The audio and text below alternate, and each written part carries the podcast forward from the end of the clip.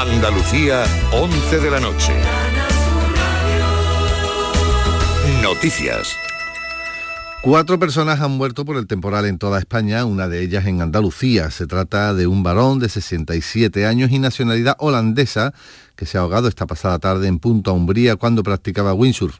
El cuerpo estaba flotando en la zona de la bota, como cuenta el patrón del barco que lo ha encontrado vi un bulto, yo me realmente pensaba que era un fardo o algo con el temporal que, que, aparece muchas veces en las playas y tal, y que lo hemos visto alguna vez, y cuando me acerqué vi realmente que era una persona que, con traje de neopreno y con un arnés, la corriente lo llevó hasta la misma orilla del chiringuito Matías, donde ha aparecido.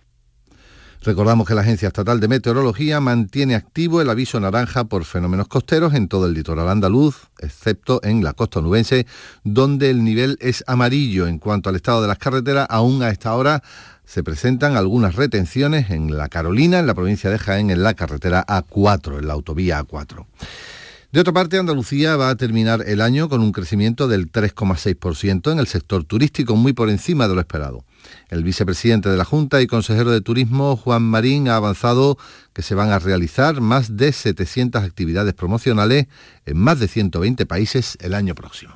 Yo creo que va a ser un año eh, muy fuerte también para el turismo eh, a nivel andaluz, que va a seguir generando empleo y riqueza que por encima de las previsiones de crecimiento de la economía, que van a estar en torno a un 1,9, seguramente vamos a ampliar otra vez esos horizontes, igual que hemos hecho en 2019.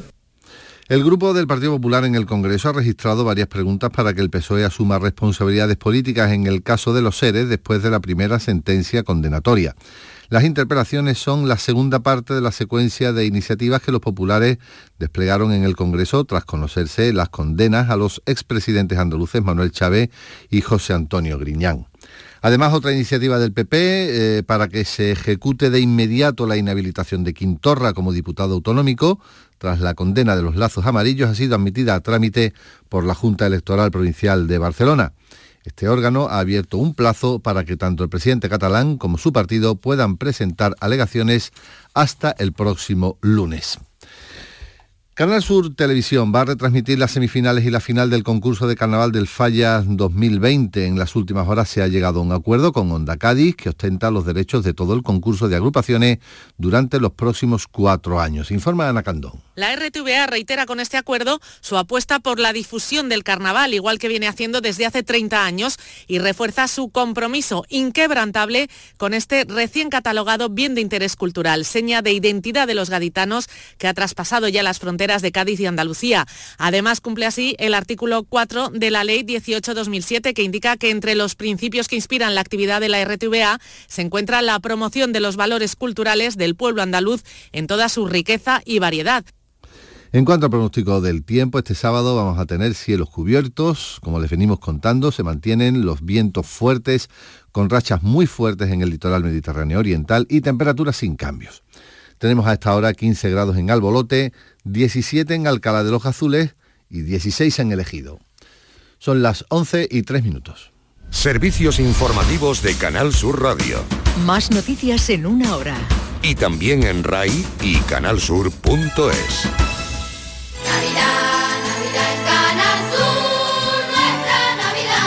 Canal Sur Radio, tu Navidad.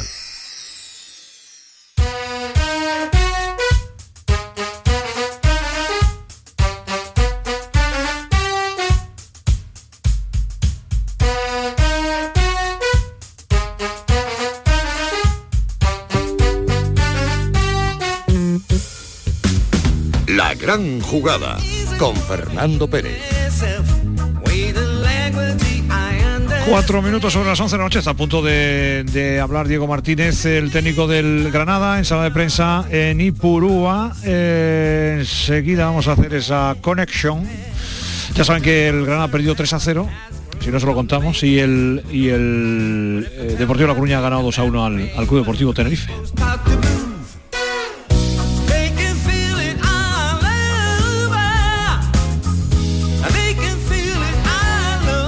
Vamos con Diego, ahí lo tenemos. Enhorabuena, Leibar. Por, por, su victoria. Eh, creo que creo que, empezamos, creo que iniciamos bastante bien el partido, con ocasión de Carlos y Puertas que se pasea por delante, un par de corners. Creo que el inicio creo que fue un poquito que esperábamos, pero sí es cierto que, a partir del 1-0 pues eh, tenemos una desconexión en cuanto a lo que demandaba el partido, en cuanto a captación de segundas jugadas, de, atención en, esos duelos individuales, donde también ellos es verdad que, muy animados por ese gol y por haberse quitado un poquito ese peso de encima y haber hecho el gol, pues creo que ellos en esa fase del partido estuvieron mucho mejor que nosotros y lamentablemente pues con la penalización de, del 2-0, ¿no? Se pone el partido muy cuesta arriba, creo que esa fase del partido es la peor para nosotros y el, y el, y el Eibar pues nos gana claramente. Y yo creo que la segunda parte, bueno, pues creo que, hemos buscado el gol, creo que el gol hubiese cambiado lo que era la dinámica del partido, hicimos cambios tácticos para, con mucha presencia arriba para intentar esas segundas jugadas o situaciones pues comprometer más su área. Pero, pero bueno, no, llegó lamentablemente, ¿no? Yo creo que la segunda parte creo que, el equipo pues, eh, bueno, pues buscó ese gol y bueno, dimos el palo, otras tres o cuatro acciones del centro al área, lo que son los corners y yo creo que ese gol pues nos hubiesen eh, dado un buen empuje anímico y a ellos evidentemente pues hubiesen entrado más dudas, ¿no? Eh, porque creo que el último gol, pues sinceramente, pues creo que no es, no responde a lo que a lo que se estaba viendo en la segunda parte, más allá de que estábamos con el equipo volcado y han hecho el gol. Enhorabuena a Leibar, a rearmarnos, a pasar este partido, a aprender y a pensar ya en el siguiente partido. Eh, Carlos Gonzalo, Canal Sur Radio, eh, le quería preguntar, ¿ha hecho alusión a las desconexiones que ha tenido en determinados momentos del partido su, equipo? ¿A qué las achaca? ¿Por qué, ¿Por qué han pasado esas cosas? Me gustaría saberlo. Mm, es decir, evidentemente Aquí es un equipo que provoca esas desconexiones, es decir, son un equipo que los cambios de orientación le entran todos, tienen muy bien cogido eh, su, idea de juego y, creo que, por ejemplo, en la captación de segundas jugadas, la, atención, el, ritmo de las, de las vueltas, yo creo que en todas esas situaciones, pues no es una cuestión de actitud, es una cuestión de que, bueno, pues estuvieron mejor que nosotros, ¿no? En cualquier caso, igualarles en esa activación aquí en este campo, veremos muchos partidos y al final aunque sepas que el Leibar es esto, pero al final siempre, o muchas veces consigue imponer eso, ¿no? Porque lo hacen muy bien, Y claro, el problema de todo esto es que el marcador te vaya tan sea tan desfavorable, Es decir, porque bueno, si estás con 1-0, pues el partido está abierto, está ahí en el área, en cualquier momento puede pasar, pero claro, cuando te pones con 2-0 por debajo, pues es un, es un problema. A partir de ahí, pues hemos intentado cambiar el sistema, sacar todo lo que teníamos de banquillo para poder eh, generar peligro, pero lamentablemente ese gol no, no llegó que nos hubiese metido en el partido. Mister, sí, eh, ¿Le parece que en la segunda parte había un momento... Le preguntan por si en la segunda parte podía llegar el gol del Granada.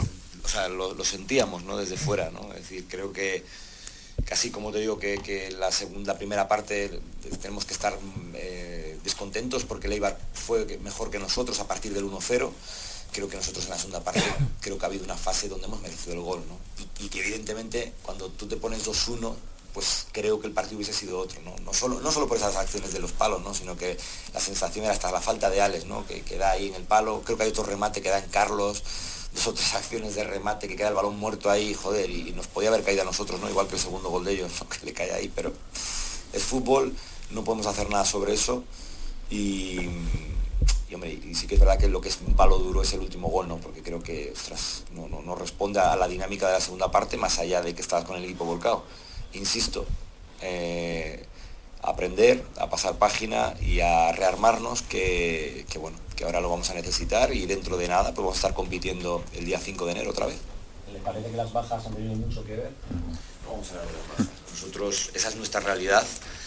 Eh, la sabíamos, si, ves mi rueda de prensa, antes del Levante, antes del Levante, pues hablábamos de, que era una semana muy difícil para nosotros y, bueno, y es lo que es nuestra realidad. Nosotros no, vamos a argumentar eh, evidentemente sí vamos a hablar de las cosas que no hemos hecho bien durante ese periodo de la primera parte, que, evidentemente estamos muy descontentos con ese periodo a partir del 1-0.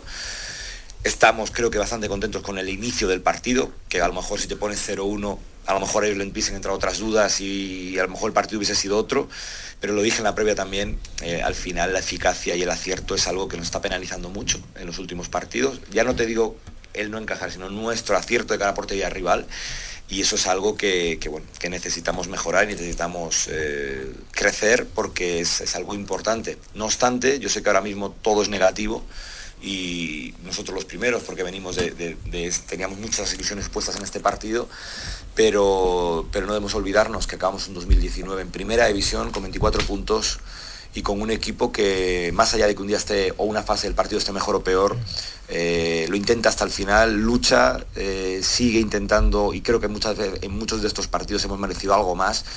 Eh, no estoy hablando de hoy, hablo en general y, lo que tenemos es que seguir muy firmes en nuestra idea, rearmarnos, insisto en esto, y mirar hacia adelante porque 24 puntos creo que es, algo que nos lo hemos ganado a pulso campo y de los valores que tiene el equipo que tú mismo has recordado, tú lo mencionabas hace unos meses cuando el equipo estaba en una dinámica, incluso cuando fue líder, eso era para la defensa, para guardar, para cuando vino el club izquierdo, ¿no? Los hechos desgraciadamente están dando la razón, ¿no? Esta última racha de noviembre y diciembre, ¿tú crees que puede afectar mentalmente, psicológicamente al grupo el hecho de pensar, ya no nos salen las cosas como antes? Que no, Rafa. Intentaremos que eso no sea así. Está claro que eh, eh, es ganar en primera división es tremendamente complicado, ¿no? El mismo, las mismas Sociedad Deportiva Ibar, eh, pues mira, eh, antes de este partido pues tenía un número de puntos y mira que aquí, los, aquí sufre todo el mundo. Es decir, este es un campo que sufre todo el mundo. Es decir, esto es primera división y nosotros hace un año recuerdo que estábamos empatando en Tenerife eh, y estábamos en segunda división y veíamos el poder llegar a primera como, como un éxito, ¿no? Como un éxito no, como algo extraordinario. Estamos en ello, evidentemente Creo que los últimos, esta, esta racha de resultados creo que no reflejan el rendimiento del equipo, sinceramente, pero también sabíamos antes de temporada que esto podía pasar. Muchas veces nosotros somos un equipo que vamos tan al límite que el detalle que a veces nos ha dado tres puntos y ha ido a favor, el detalle va en contra y te quedas sin puntos. Y no me, no me refiero al partido de hoy, insisto, ¿eh? es decir, me estoy refiriendo un poco a, tu noviembre-diciembre ¿no? que me estás comentando. El equipo creo que siempre ha sido competitivo. Creo que el equipo, a excepción de la media hora contra el Real Madrid la primera parte, los 10 primeros minutos contra la Real Sociedad, creo que el equipo siempre ha sido competitivo. Creo que aquí hoy este rato lo pasan mal todos los equipos.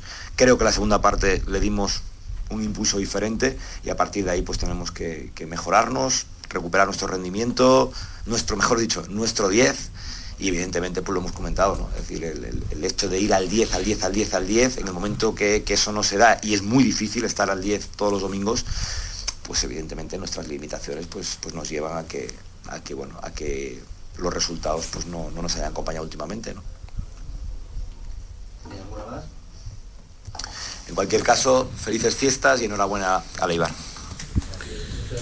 Muy bien. Bueno, pues hasta ahí la rueda de prensa de, Diego Martínez, el técnico del Granada, que abandona ya saludando a la gente y deseándole felices fiestas esta sala de prensa del estadio de Ipurúa. Oye, nos gustaría escuchar a Mendilíbar, ¿es posible o, no te puedes... Eh, ¿Cómo lo podemos hacer? Sí, no, si no me muevo de aquí, sí. ¿Y tienes algún jugador después para hablar? Eh, creo que sí, que, tendremos. ¿Por qué? Porque el viaje. Ahora me, lo, ahora me lo confirman. ¿El viaje del Granada cómo es? Pues eh, creo que hace noche aquí, que mañana por la mañana es cuando se marcha la expedición. No hay, no hay vuelo, no hay vuelo charter, entonces. Bueno, será bueno también. Cierra. voy a preguntarlo también. Pregunte usted, si es tan amable. El aeropuerto de Granada cierra pronto, o sea que quizás se queden. Claro, no, son las 11 y cuarto. Yo, cierra a las 12. porque tendría que ir a dónde, a Vitoria. A Bilbao, creo a Bilbao, que ¿no? A volar. Muy bien. Eh, Carlos, estamos a tu entera disposición, tú sabes, ¿no? Así que cuéntame, que si tenemos que escuchar a Mendilibar, lo escuchamos también. Eh, eh, de lo que ha dicho Diego Martínez, ¿os ha llamado algo la atención? Antonio, Tato, Tato, Antonio. A mí sí, un poco me ha llamado que ha echado en falta eficacia y acierto, le, le he apuntado yo aquí. Yo creo que más allá de eso que ha sido evidente, le ha faltado mucho juego al Granada. Yo creo que el Granada hoy ha competido en los primeros 10-15 minutos de partido y en fases de la segunda parte más con, eh, con corazón que con cabeza, buscando por acumulación de hombres, eh, si no es empate, recortar al menos distancias. Creo que con competir 15-20 eh, minutos no te da, de hecho mira, te pintan la cara en Ipurúa, aún no mereciendo tanto castigo y pienso que el Granada ha llegado a este fin de año tremendamente cansado y, estaba pidiendo las vacaciones a gritos. ¿Y qué dice Tomás Furés? Pues que yo creo que ha hecho, ha hecho una lectura bastante benevolente con su equipo. Yo sinceramente a mí me solamente me ha gustado nada el primer cuarto de hora, 15-20 minutos hasta el gol, hasta el 1-0 de, de, Enrique y, quizás los últimos 10-12 minutos, en los que apretado, tenido dos palos. El resto del partido ha visto un equipo plano, un equipo que me preocupa, me preocupa porque las cifras mm, de un equipo que en las primeras 10 jornadas había hecho 20 puntos, que era líder, después de ganar del Betis, ahora mismo en las últimas 8 jornadas e incluida la de hoy solamente ha hecho cuatro puntos. O sea, se ha pasado a hacer dos puntos por partido a hacer medio punto por partido. Eso, eso es muy preocupante. Eh, el ganero lo tiene medio lleno, pero no está lleno. Y por lo tanto, bien vendría que aprovecharan estas vacaciones, que recuperaran fuerza, porque no está todo hecho, ¿no? no está muy bien situado, pero no está todo hecho y hay que empezar el año ganándole al, al Mallorca en casa, que eso es fundamental, creo que es el día de la cabalgata. El día el día 5 por la mañana, a las 12 del mediodía, un horario muy bueno para ir al fútbol y luego ir a ver a los Reyes. Muy bien, pues nada, es el, día que, vuelve el fútbol, el, ahora lo contaremos, ¿eh? porque tenemos aquí ya también el calendario de la, de la jornada del 5 de enero si juega Granada a las 12 de la mañana y ahí andará también Antonio Callejón para Movistar Plus. Bueno, enseguida estaremos eh, de vuelta en Ipurúa. Eh, vamos a escuchar a los protagonistas del, Granada. Eh, son las 11 y 16. si os parece, nos da tiempo de recordar algunos consejos que tenemos por ahí pendientes y enseguida estamos, estamos de vuelta.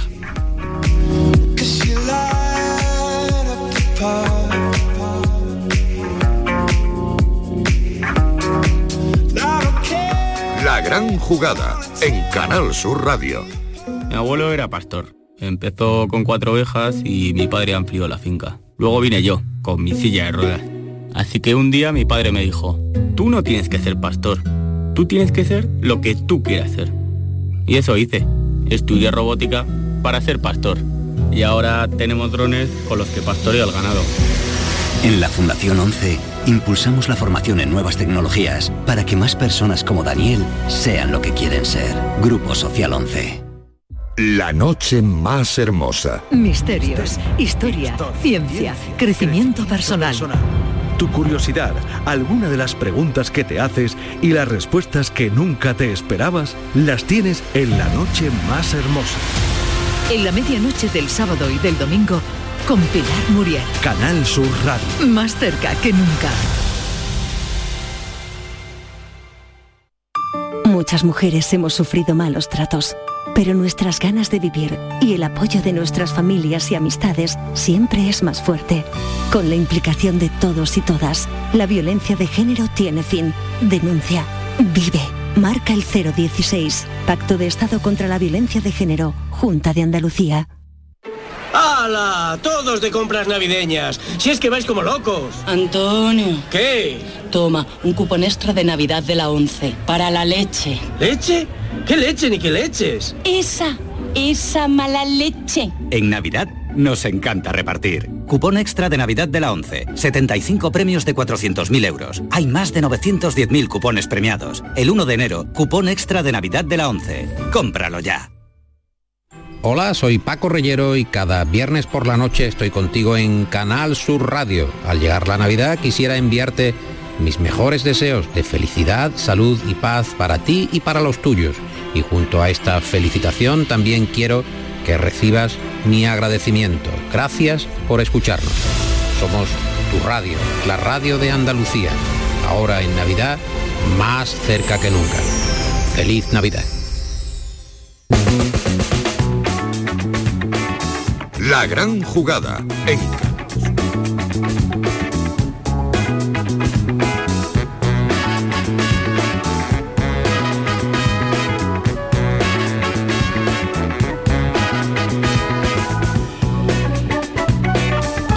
las 11 y 20 de, la noche. Tenemos por delante 40 eh, minutos para, contarles más cosas sobre el partido y también sobre lo que se prepara para, mañana. De momento, Antonio, creo que tú tienes trabajo el domingo con el Betis Atlético Madrid. Buen partido, ¿eh? Sí, partidazo, sobre todo teniendo en cuenta el gran momento de, los de Rubi, que, han enganchado una serie de partidos con buenos resultados y sobre todo han encontrado una forma de de, juego, una forma de, dibujo también que yo creo que le va mucho mejor que la que tenía a principio de temporada y yo creo que llega en un buen momento para recibir a, un Atlético de Madrid que esta temporada está dejando muchas dudas. Y mañana el, el Sevilla Fútbol Club que juega ante el ante el Mallorca. Será a la una de la, de la tarde, el sábado. La semana pasada les contábamos el fútbol de, de Granada, de- del Granada. También a la, a la una de la tarde. Hoy no, mañana nos toca de nuevo a otro equipo andaluz. Será eh, cuando empecemos a la una a la una menos cuarto. Bueno, vamos a escuchar en un ratito a, a Julen Lopetegui, al entrenador del, del Sevilla. También vamos, eh, no vamos a escuchar a Rubí porque Rubí habla mañana a las 3 de la tarde. Será la rueda de prensa en el, en el Benito Villamarín. Será también una, una cita para nosotros en, un día como el de mañana, que, que está cargado también de mucho, de mucho simbolismo. Tato, de lotería, ¿cómo andas tú? ¿Tú, tú has comprado mucha? Mm, Bueno, no, yo yo compro lo de mi ONG, que tú también has participado, y después pues hago intercambio con compañeros, con gente que te... Yo puedo llevar tres o cuatro décimos, puedo llevar de lotería. Y curiosamente el mío acaba en 5-5, pero los que me han, los que he intercambiado con otras personas, todos acaban en 8. O sea, no, no sé a ver cuál toca. Bueno, eh, Callejón, tú, Antonio, tú, tú- Creo que, el- creo que es la primera vez en mi vida que no compro ninguno. Y por, por, por- porque no se ha dado la situación de que me venga alguien y me diga, oye, ¿quieres uno? O que no he ido a alguna. Mi, mi chica se ha comprado un par de participaciones, pero, pero no compró ni un décimo. Eh, La primera vez en mi vida. ¿Y ¿Estás en gananciales? o Así que no, no, no me puedo quejar lo más mínimo, ¿eh? Tú sabes que si, eh, los días que explicaban, si te toca la lotería y estás en régimen de gananciales, se, se reparte. Como esté en separación de bienes, eh, es para el que la ha comprado. O sea que...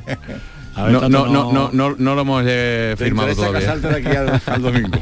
bueno, con un par de participaciones tampoco. Muy bien, muy bien, dando ideas, dando ideas.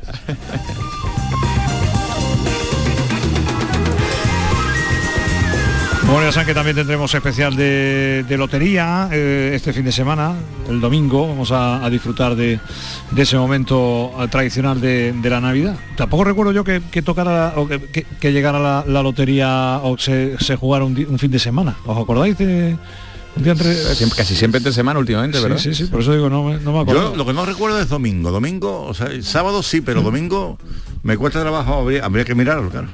Porque, por cierto, ese día llega el invierno a todo esto, ¿eh? El general invierno, que también ha metido la pata a Pero veces. al que le toca la lotería seguro que no va a ser frío. Que le pregunten a Napoleón. Eh, creo que está Carlos Gonzalo ya por ahí, ¿no, Carlos? Sí, aquí estamos eh, esperando en, la- en esta zona mixta. Antes que nada me gustaría saber si, si llega el sonido en condiciones desde... Estamos en las entrañas prácticamente de- del estadio de Ipurúa, Fernando. Bueno, ¿y cómo es, cómo es el estadio de Ipurúa? ¿Cómo son sus entrañas? Pues mira, hay una zona roja, eh, de color rojo completamente, y otra zona que está aquí todavía de aquella manera, medio en obras. Y también eh, te puedo decir que en este preciso instante me he salido de esa zona para tener mejor cobertura y que estoy pisando el césped.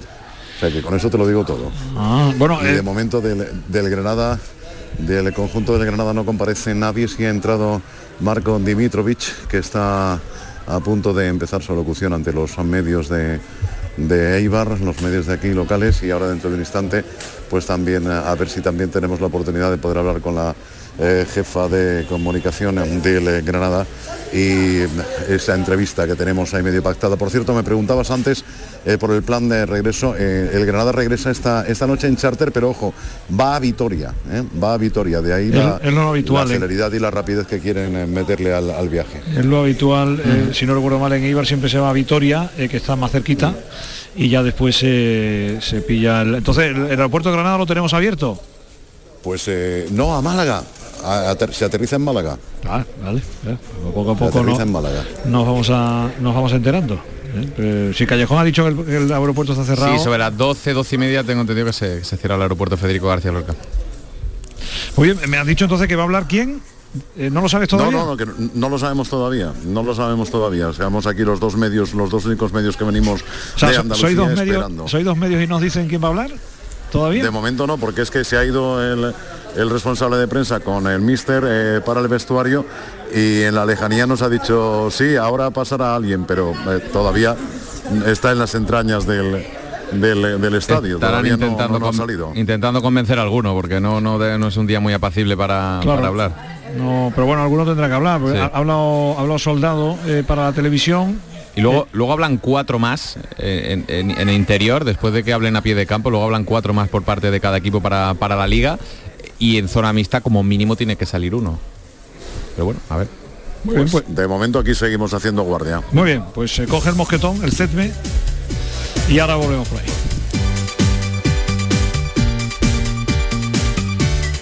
Oye, Tato, me, me decías que los números que estabas viendo por ahí, que si no sé qué, no sé cuánto, que el mejor equipo de, las últimas ocho de jornadas. las últimas ocho Claro, jornadas. eh, es de las siete, fíjate, porque eh, yo, eh, eh, digamos que han jugado... Estas a medias. eh, claro, eh, solamente ha jugado Granada hoy con el, el Eibar, ¿no? En las últimas siete jornadas, el mejor equipo es el, el Getafe, que ha sacado eh, 13, 17 puntos. Y el Barcelona 16, que sería el segundo, ¿no? Después hay un grupo de, de equipos con 14 puntos, el Atlético Madrid, el Valencia y el Betis y el Sevilla y el que tiene 12 con, junto con el Levante. Pero es curioso y, lo, preocupante es que eh, el, ahora mismo el farolillo rojo es el, el español, que también lo es en la clasificación, con dos puntos en las últimas siete jornadas. Y el, y el Granada, que tiene ya con una jornada más, con ocho jornadas más, que tiene cuatro puntos, ¿no? Eso significa que, que ha pegado un bajón, que, que solamente ha ganado un partido, en esta y ha empatado otro. Vamos a decir que es lo normal, ¿no? Lo pre- lo, previsible, claro. ¿no? Claro, pero que eh, afortunadamente como había acumulado tantos puntos, está todavía en, en- en una zona noble. Y si fuera capaz de ganar en la última jornada, el día de la cabalgata, el día 5 de enero, al Mallorca en casa, pues cerrar la primera vuelta con 27 puntos prácticamente es señal de permanencia. Pero estábamos, est- estaba yo con, con Callejón viendo que no pudo, puede uno fiarse porque la temporada 2014-15 acabó precisamente el Eibar con 27 puntos la primera vuelta y descendió- tenía 35 puntos, descendió y se salvó porque, eh, ¿te acuerdas Fernando que descendieron al, al Elche por, por impago, por, Sí, una cuestión administrativa y se salvó ese, ese Eibar que empató a puntos con el Granada y con otro equipo más. Hubo un triple empate con Almería a, a, tres- a, a- a 35 O sea, con puntos. 27 puntos puede bajar alguien. Claro, eh, no es en normal, no, no es normal, no es normal. Bueno, lo del Getafe Antonio también es sorprendente, digo porque pensábamos que no iba a tener capacidad para tantas competiciones, Sí. sin embargo estáis rindiendo perfectamente, la Europa League lo ha hecho muy bien. Yo veo En la liga lo tenemos ahí metido en puestos de, de Champions, efectivamente, 30 puntos, cuarto, en fin, tremendo, ¿eh? Yo veo pocas plantillas mejor diseñadas para su entrenador como la del Getafe. Eh, una de ellas es el Eibar de Mendilíbar, que yo creo que son eh, plantilla, estadio y, atmósfera que se genera que, que van de la mano y, encajan a la perfección. Yo creo que el Getafe es uno de esos equipos. Bordalás sabe perfectamente a lo que juega y a lo que quiere jugar, lo que pide a sus jugadores. Tiene dos tíos por puesto bastante fiables y aún así creo que está eh, mejorando las expectativas de, de cualquier de, cualquier aficionado porque el, ritmo que lleva es imparable. Y además ha clasificado, hay que tener en cuenta que este año, si teníamos dudas con respecto al Getafe, que el año pasado hizo un temporadón, acabó quinto, si teníamos dudas eh, era porque al tener que jugar Europa League hay futbolistas muy veteranos dentro de la plantilla, pensábamos que el nivel de exigencia iba a ser alto, pero es que eh, precisamente empezó flojito, empezó flojito, pero cuando se, se supone que debería empezar más los partidos, ¿no? La- los minutos disputados por todos los futbolistas, pues resulta que es cuando están consiguiendo los mejores resultados. Tiene muchísimo. Bordalás ha sido elegido dos años como el mejor Sí. entrenador de la categoría por, por sus propios compañeros, ¿no? Por algo será. Yo, eh, es un equipo muy solidario. eh, que yo creo que era lo que está perdiendo es lo que está perdiendo un poco el Granada, el Granada, en estas era, últimas jornadas. Te lo comentaba antes eh, eh, en la pausa. Yo creo que el Granada en la primera jornada parecía que todos los jugadores estaban enganchados con un hilito. Que si movías al de la esquina, todos lo acompañaban, eh, todos basculaban. Eh, era un equipo solidario, trabajador, comprometido. No digo que no lo sea, pero es cierto que ahora se le ven pequeñitos eh, Desajustes. desajustes en posiciones importantes que le están haciendo que encaje más goles de los que estaba Sí, y- encajando. Y, además eh, están llegando muchos errores individuales, a veces los errores individuales también vienen producidos por la fatiga, por, la- los desajustes de, de- so- en la fatiga, porque yo comentaba que recuerdo muchos partidos de Granada y digo, Dios mío, es que, es que los rivales, es que los aficia, porque es que eran un 2, un 3 contra uno, cómo cerraban a los rivales en banda, no los dejaban salir. Y ahora, sin embargo, tú ves que, que no tienen esa capacidad física para apretar. Pero es que es verdad que lo, lo comentó Lucas, que hay muchas bajas, ¿no? Y la plantilla... Son, eh, son- son seis lesionados, claro. cinco de ellos titulares indiscutibles. Claro, entonces eso verás, eh, la segunda unidad, quieras que no, en un equipo como el Granada, que no tiene, eh, precisamente tiene uno de los presupuestos quizás más bajos de la, de la categoría, no es fácil mantener, mantener la- el ritmo, ¿no? O sea, el tercero más bajo de la categoría. Claro, por eso te digo yo que es, es importantísimo ahora que los futbolistas descansen estos días, que recuperen fuerza, que se recuperen lesionados y que la mente también, yo creo que, que, cuando tú estás jugando siempre al límite, necesitas eh, un poquito de pausa.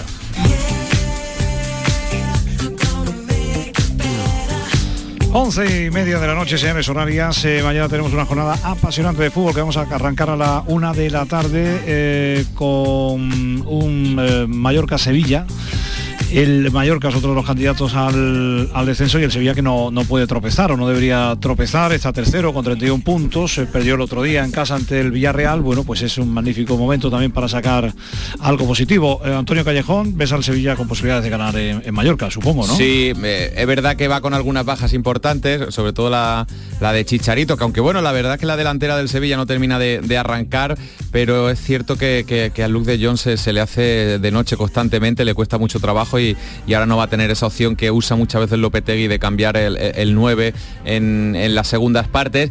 Yo creo que el Sevilla, aunque acumula un par de, malos resultados, debería ser eh, superior a un Mallorca que en casa, ojo, en casa el Mallorca está teniendo buenos resultados, todo lo contrario que fuera de casa, que es el peor equipo de la categoría. Así que yo eh, creo que el, que el Sevilla mañana puede, puede conseguir algo, algo positivo. En, Lopetegui, que espera un partido muy exigente. Un partido muy exigente, un equipo que te ataca bien, que, que saben defenderse bien, que, tiene bastantes registros.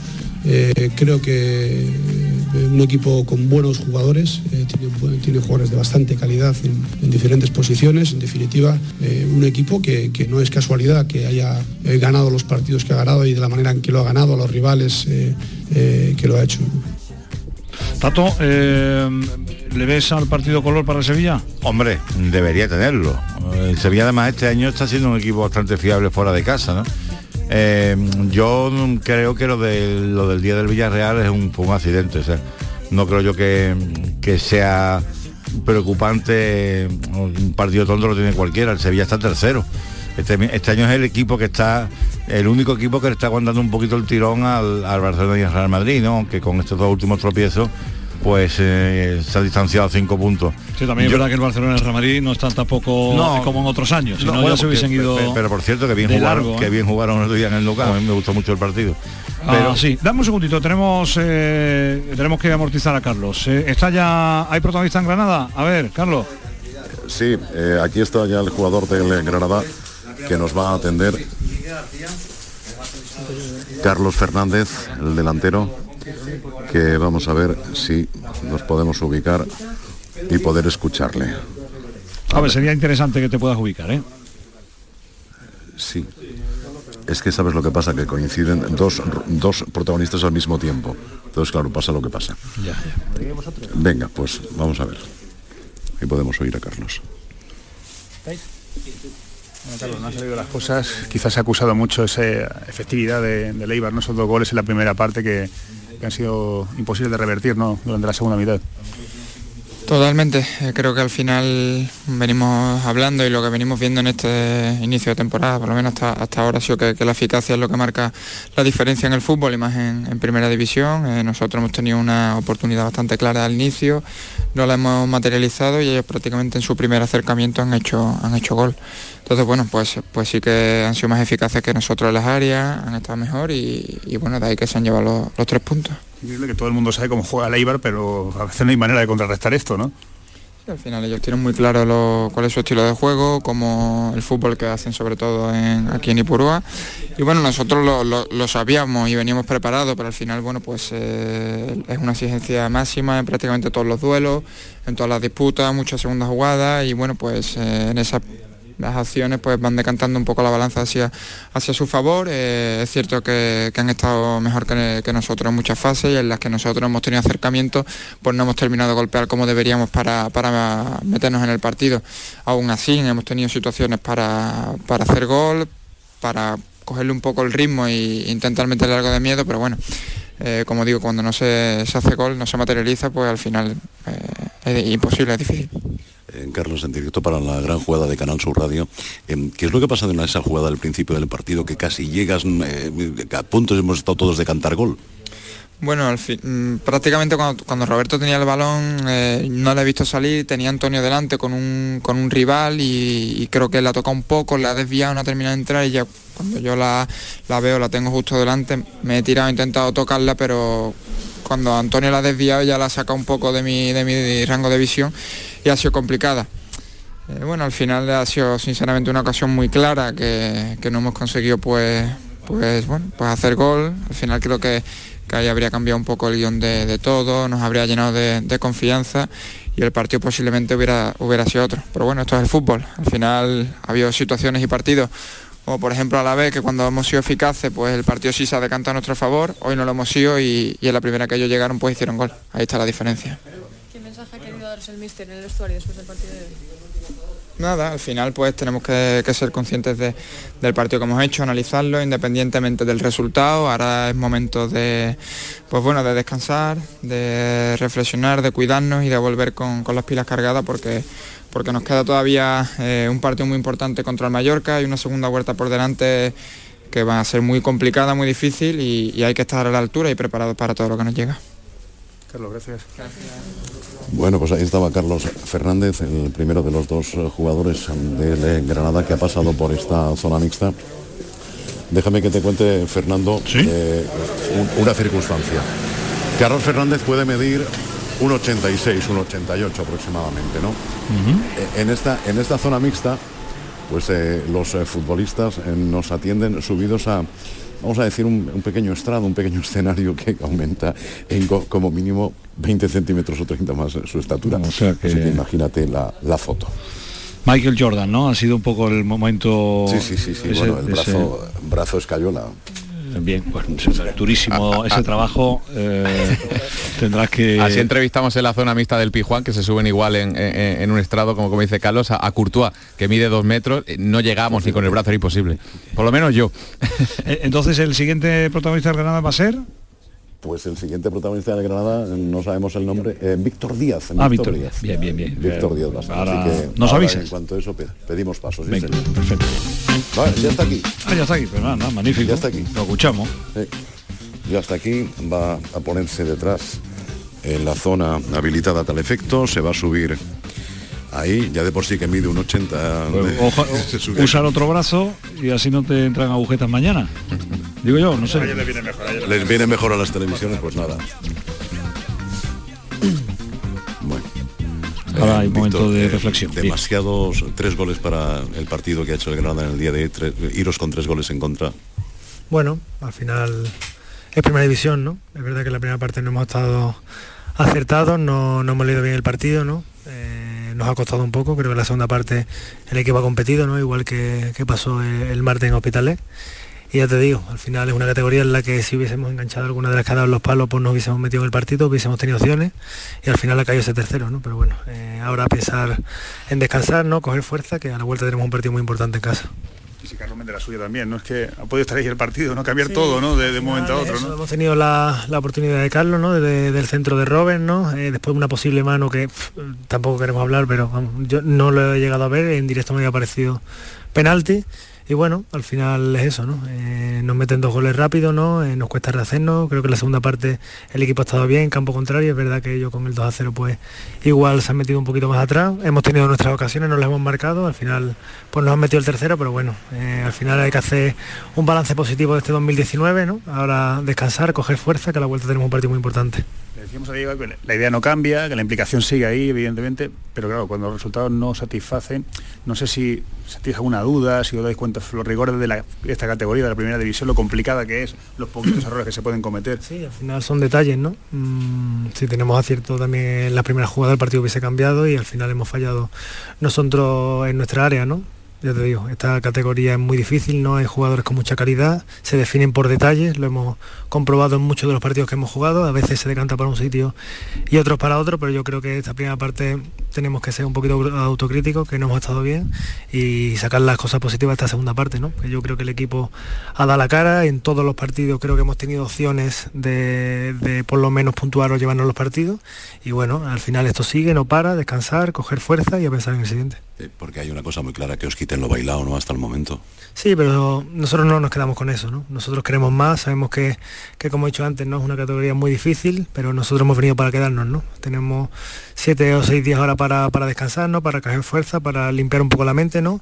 Saber que hemos hecho un gran 2019, pero queremos que el, 2000 el 2020 sea mucho mejor. Gracias. Bueno, pues ahí Víctor, el Capi, que se retira ya de esta zona mixta de Ipurúa. Bueno, pues eh, no hay más protagonistas, así que eh, entonces el, el Granada se va ya pitando para el aeropuerto de Vitoria, ¿verdad? Sí, se va para el aeropuerto de Vitoria, pero puede que todavía tengamos la posibilidad de eh, hablar con algún miembro de la expedición, eh, aunque esté dentro del autobús, ¿vale? Luego lo podemos, lo- te lo puedo confirmar dentro de un instante. Ah, bien, magnífico, magnífico. Ya sabes que tenemos buenos amigos por ahí, vale. Ya, ya, por eso, por eso. Muy bien.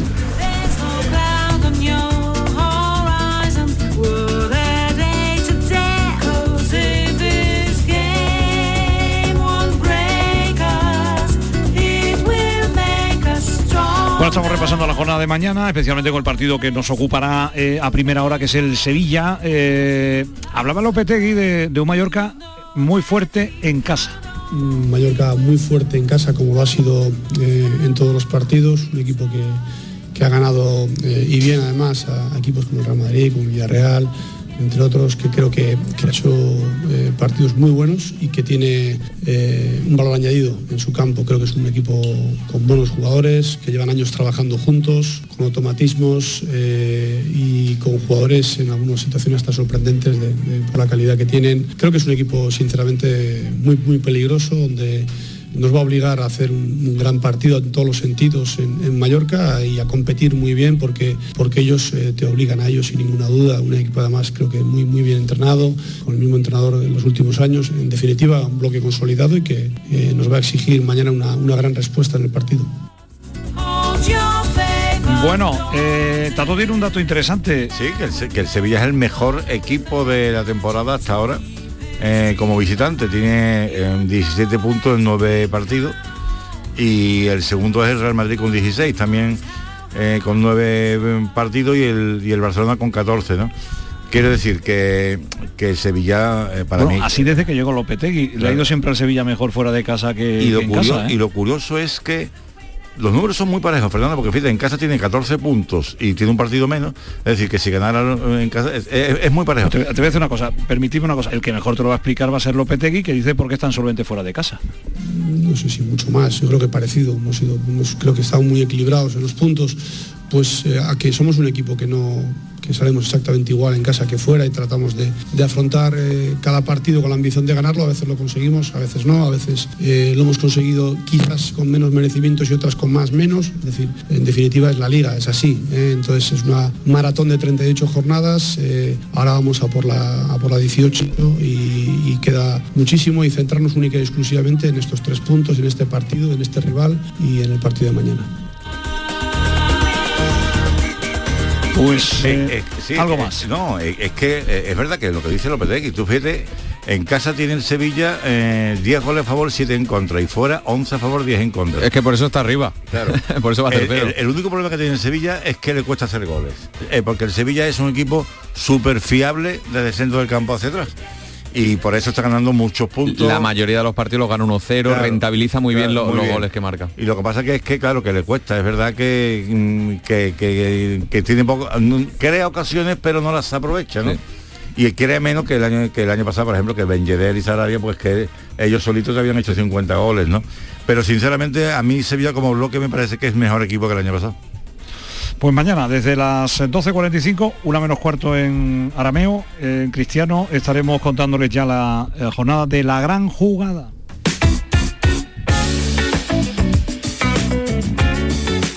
Estaremos, como siempre, también con, con eh, Manu Japón, con Juan Carlos Vara, si no me dice lo contrario.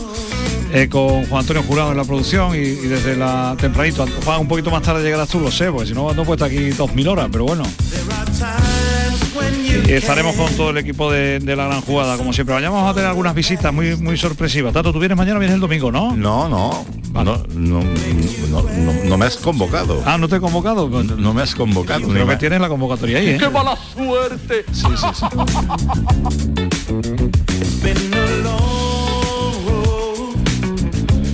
Bueno, el Betis juega el, el domingo, le decíamos antes a Antonio Callejón, nuestro compañero de Movistar Plus, que ya saben que es el invitado y especial que hace las entrevistas para la televisión y, y- y tal, de, de los jugadores más pan, entiendo, ¿eh? para entrevistar Antonio Joaquín, supongo, ¿no? Nunca, de, nunca hay un mal gesto No. y sí una buena sonrisa, ¿no? No, además Joaquín está en las buenas y sobre todo está en las malas, porque el año pasado lo, lo- lo tuvimos a final de partido en varios momentos delicados.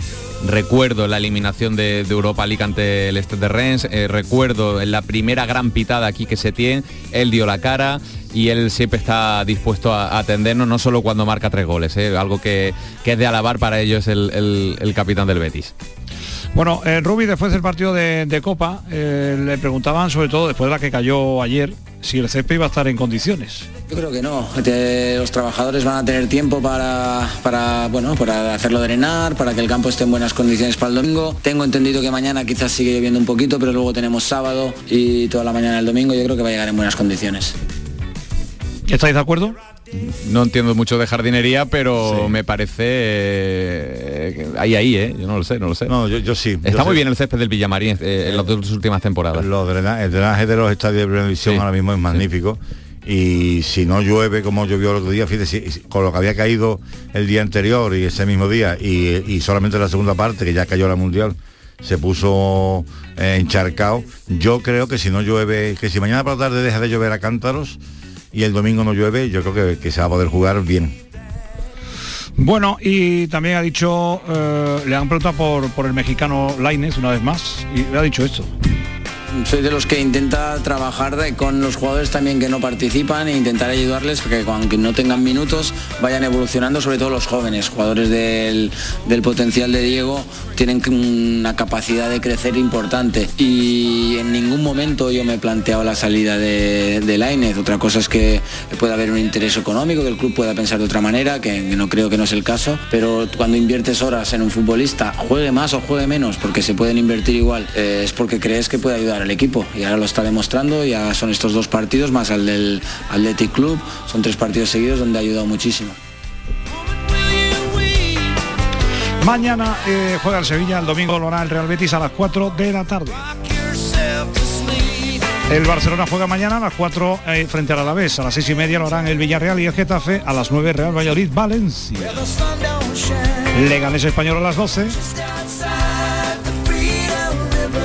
Osasuna Real Sociedad a las 12 de la tarde, a las 4 el Betis, a las 6 y media Levante Celta y a las 9 de la noche Real Madrid Athletic de Bilbao.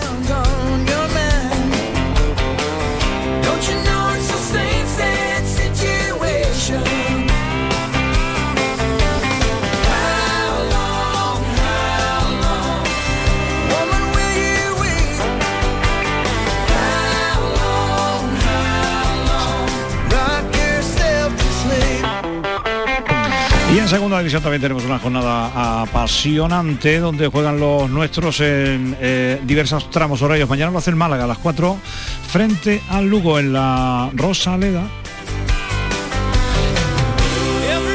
El Cádiz lo hará mañana también ante el Numancia a las 9 de la noche.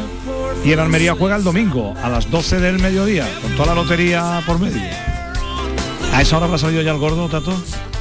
Eh, debe haber salido, ¿no? Debe a las 12 ya sí, ¿no? Aunque el año pasado, el año pasado recuerdo que fue muy tarde. ¿Ah, sí? Sí.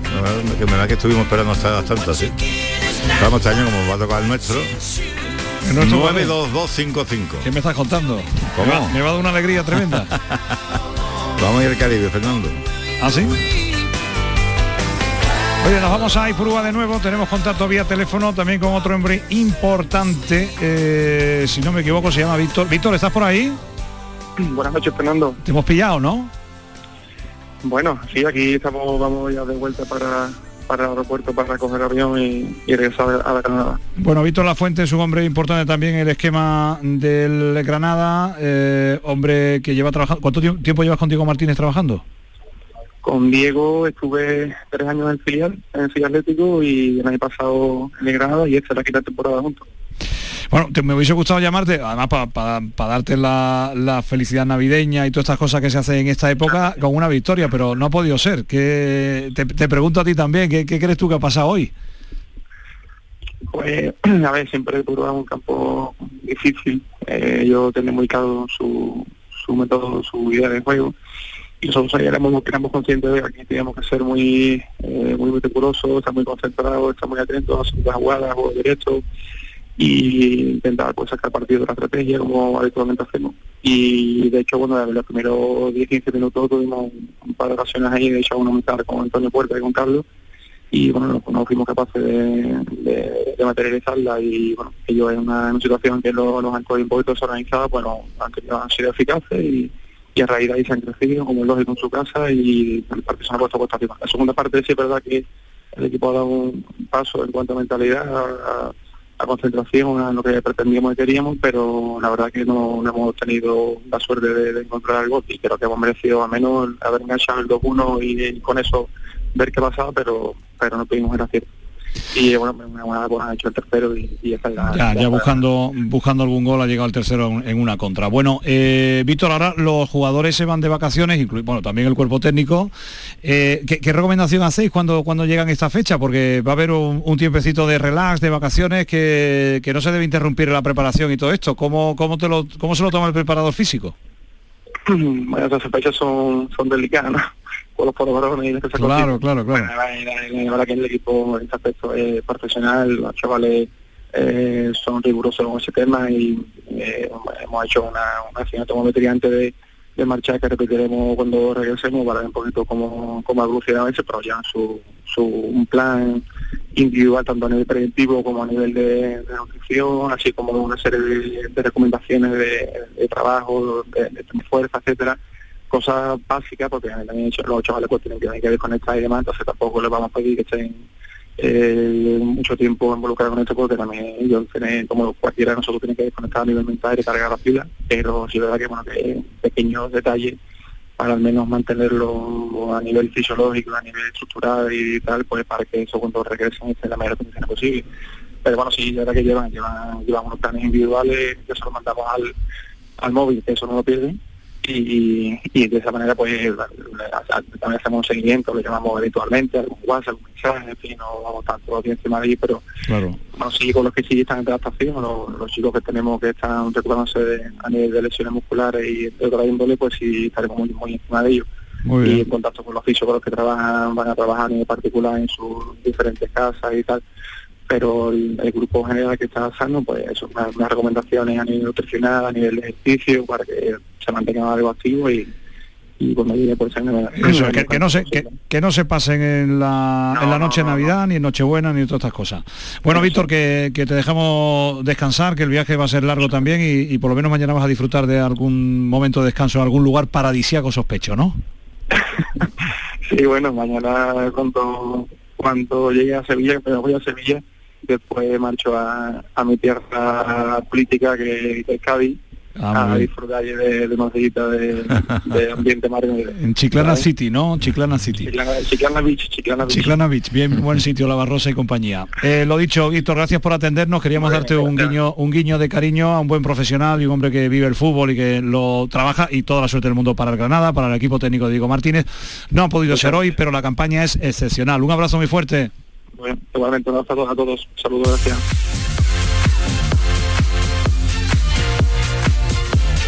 Estaba pensando, Antonio, Tato, eh, al preparador físico de los equipos de fútbol llamando la noche de Nochebuena, ¿qué estáis cenando? ¿Qué os estáis metiendo entre pecho y espalda? supongo que eso no, lo harán, confiarán perfectamente en los profesionales. No les queda otra también. se me ha olvidado preguntarle ay, si, si había peso después de la Navidad. Sí, no, lo ha dicho, lo ha dicho. Lo ha dicho, ¿no? Ah, lo ha dicho.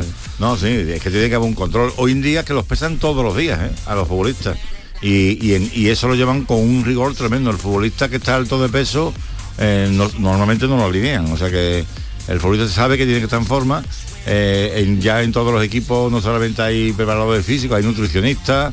es un tema que está muy controlado. Los equipos de primera división casi todos tienen ya eh, la costumbre de comer en la ciudad deportiva después de, los entrenamientos.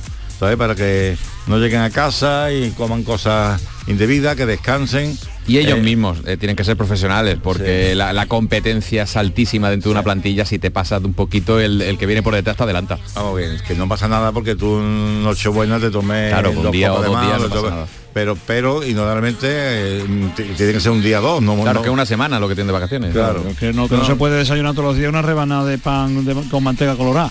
que últimamente estamos entrando fuertemente porque hay una manteca colorada que, que me está volviendo loco. Qué Eh, Tato, rica. es un problema serio esto, ¿eh? Un futbolista tomando manteca colorada. ¿eh? Vete con su, con su rapa, ¿no? Yo hace- No derrapa, no derrapa mucho. Hace años, hace Derra- años que no der- tomo eso. derrapa en el estómago. En segunda división, que, eh, eh, Álvaro Cervera, el técnico de moda, eh, habla del Numancia, el rival del Cádiz de mañana. Pues el Numancia es un equipo de esos que llevan muchos, muchos años en la categoría, que saben muy bien eh, las cosas como las tiene que hacer.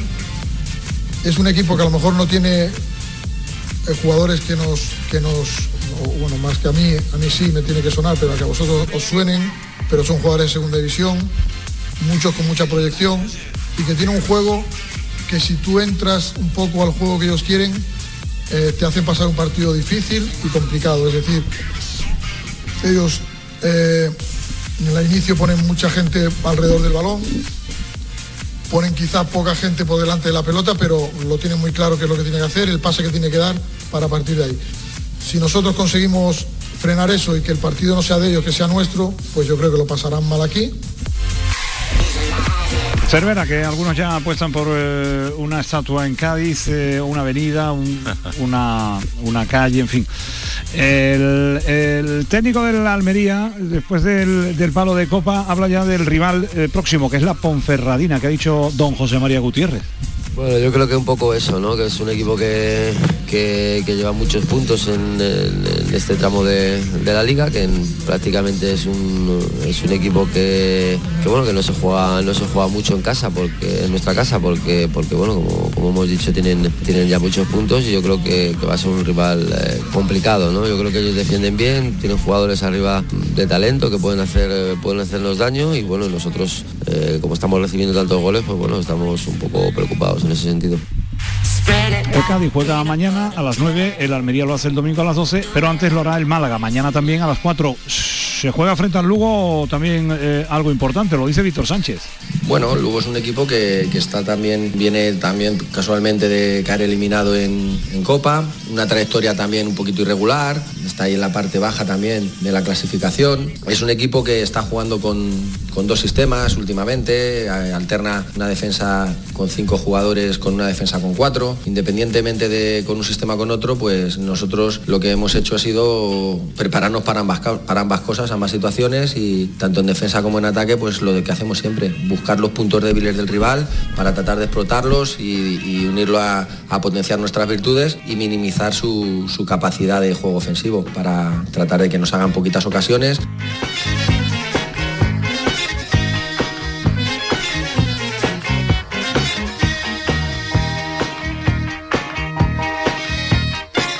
Pues llegó el momento de- del adiós momentáneo, eh, más que de, un adiós, es un clásico, ¿eh?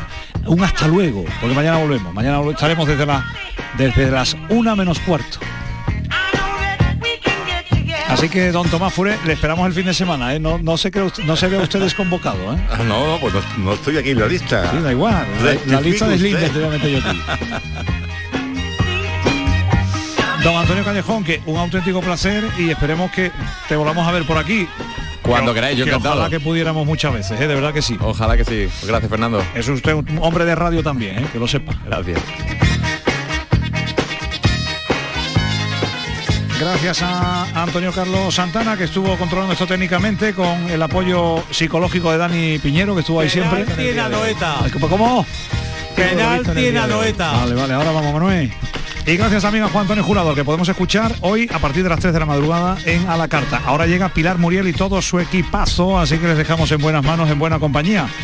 A las 12 de la noche llegarán las noticias y después eh, la Muriel con una noche maravillosa. Que nada, mañana volvemos en un ratito, no se vayan muy lejos.